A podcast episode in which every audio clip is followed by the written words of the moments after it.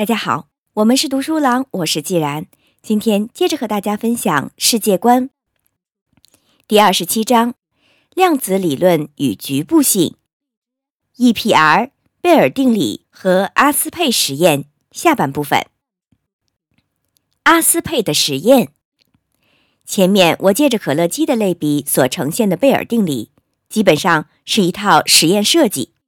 如前所述。这整套实验看起来相对的直截了当。事实上，从技术看，这实验十分困难。当1964年贝尔做出结果时，根本不可能付诸实际执行。然而，在接下来几十年中，有些物理学家致力于实际去执行贝尔式的实验。其中最优秀的实验是由巴黎大学阿兰·阿斯佩的实验室。在一九七零年代晚期到一九八零年代早期所执行的实验。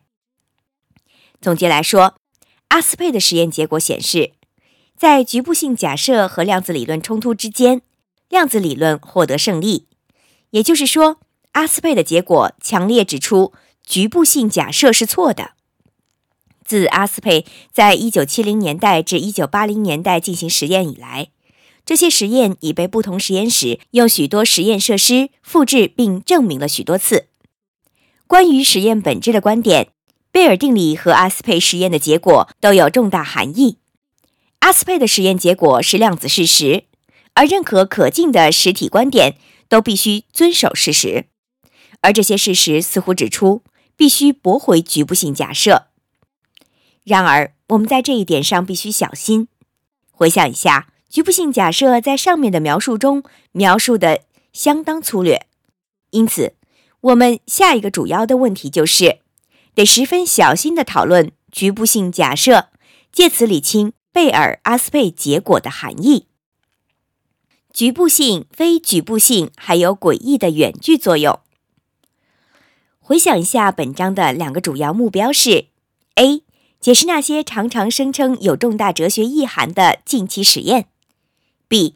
分析这些实验所声称的含义，尤其要考虑到那些实验呈现出实体的任何局部观点，必定都是错误的主张。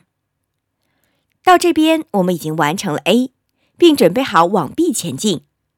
我们先从前面对局部性假设所做的概述开始。局部性假设，除非有某种连结或联络。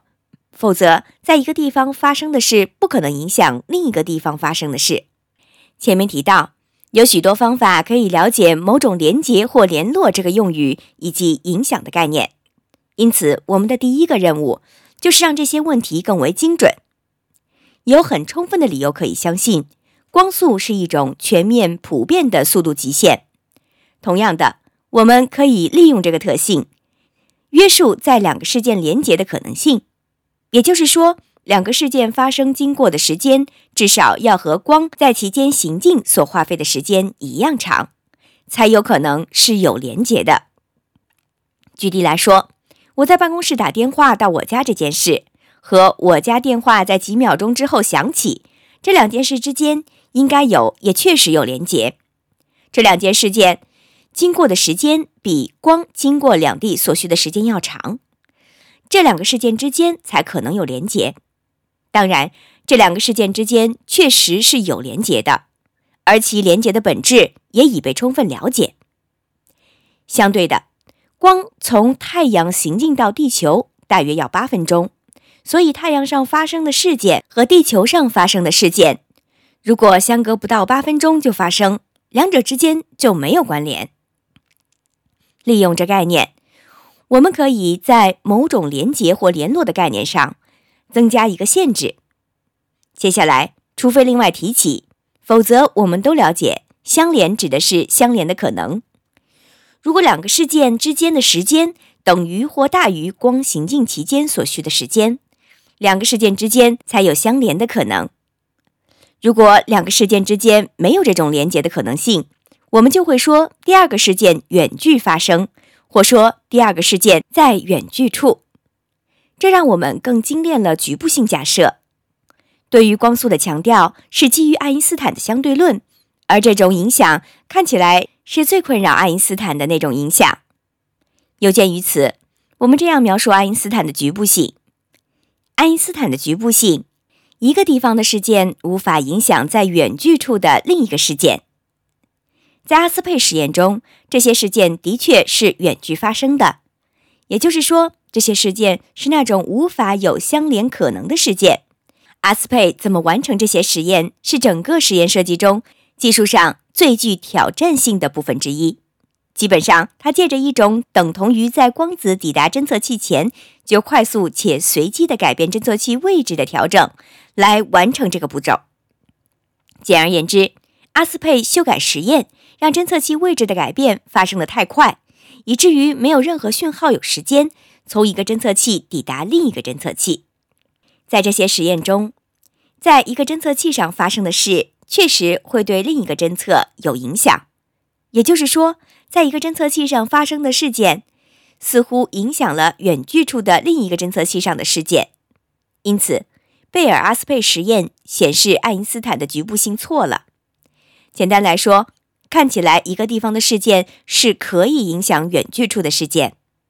如前所述，用来定义局部性假设和爱因斯坦局部性影响的概念，并不是一个完全清楚的概念。作为本节最后一个且重要的主题，值得讨论一下关于阿斯佩实验所指的影响，可以说明什么，又不能说明什么。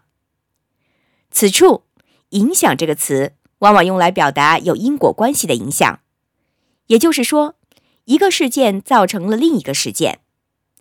我们稍微花点时间，根据因果影响来分析爱因斯坦局部性，我们称之为因果局部性。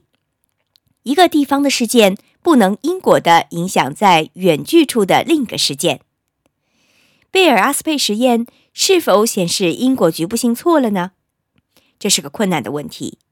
有些人声称答案是是，有些人则相反。主要的困难点就在于因果概念本身。一般来说，当我们说到原因，我们心里的范例会像是扔歪的棒球打破窗户。破掉的玻璃造成车子爆胎，或是手指头在键盘上失力，导致按键被压下，从而产生从键盘传送到电脑的电子讯号，如此这类的因果影响。这种因果影响透过当前的物理可以清楚了解。如果我们把因果影响限定在这种借着当前物理便可以清楚了解的原因上，那我们就不敢保证说。在阿斯佩实验中找到的那种影响是因果影响了。同样的，因为我们不太清楚贝尔阿斯佩实验指出的影响本质是什么，这样的影响便无法纳入当代物理所能了解的那种影响的旗下。简单来说，如果我们这样了解因果影响的概念，那么贝尔阿斯佩实验的结果就不能显示因果局部性是错误的。另一方面，如果我们用一种更广义的方式去了解因果影响，那么就有了足够充分的理由证明，贝尔阿斯佩实验确实指出了因果局部性是错误的。举例来说，假设我们了解到因果影响适用于事件之间有强大连结的案例上，而且是那种不能诉诸任何普遍原因来解释的强大连结。所谓普遍原因，我指的是相关事件之所以相关，不是因为其中一个造成另一个，而是两者皆为另一方的原因或普遍原因。比如说，屋外的温度计读出温度在摄氏零度以下，而附近池塘的水结冻了，这两件事密切相关，但这两件事并非因果关系，而皆为另一个独立的普遍原因，也就是够冷的天气所造成的结果。我们可以提出充分理由说。贝尔阿斯佩实验的结果达到了这个标准，也就是一个侦测器的设定位置和另一个侦测器的读数之间有着很强的相关性，因此可以充分证明这个相关性没办法解释为任何普遍原因的结果。简单来说，如果我们用这几行字来分析因果影响，那么就有充分理由可以说，贝尔阿斯佩的实验结果确实显示了因果局部性是错误的。我们要怎样看待贝尔阿斯佩实验结果显示因果局部性为错误的这个问题呢？首先值得一提的是，这问题并没有明确的答案。只要清楚描述因果影响是如何被使用的话，不管什么答案都是合理的。我们也看到，这多数取决于因果关系怎么解释这个复杂问题。因果局部性的问题特别说明了环绕贝尔阿斯佩实验结果的问题可以有多复杂，以及看起来简单的问题可以怎么快速的变得复杂。在结束之前，值得思考另一个明白影响概念的普遍方式。此时，在我心中的是我们可以用来发送讯号的影响，打电话、对窗户外呼叫、传送摩斯密码等等，都是这种影响的例子。这就来到我们所谓的资讯局部性。资讯局部性，某一地方的事件不能用来对远距处发送资讯。贝尔阿斯佩实验是否显示资讯局部性不正确呢？换句话说，我们能不能利用两个处在远距位置的事件之间的影响来传送资讯呢？举例来说，我们能不能在地球这里设置一个侦测器，另一个则设置在火星上？然后利用贝尔阿斯佩情况在两地之间即时传送讯息呢？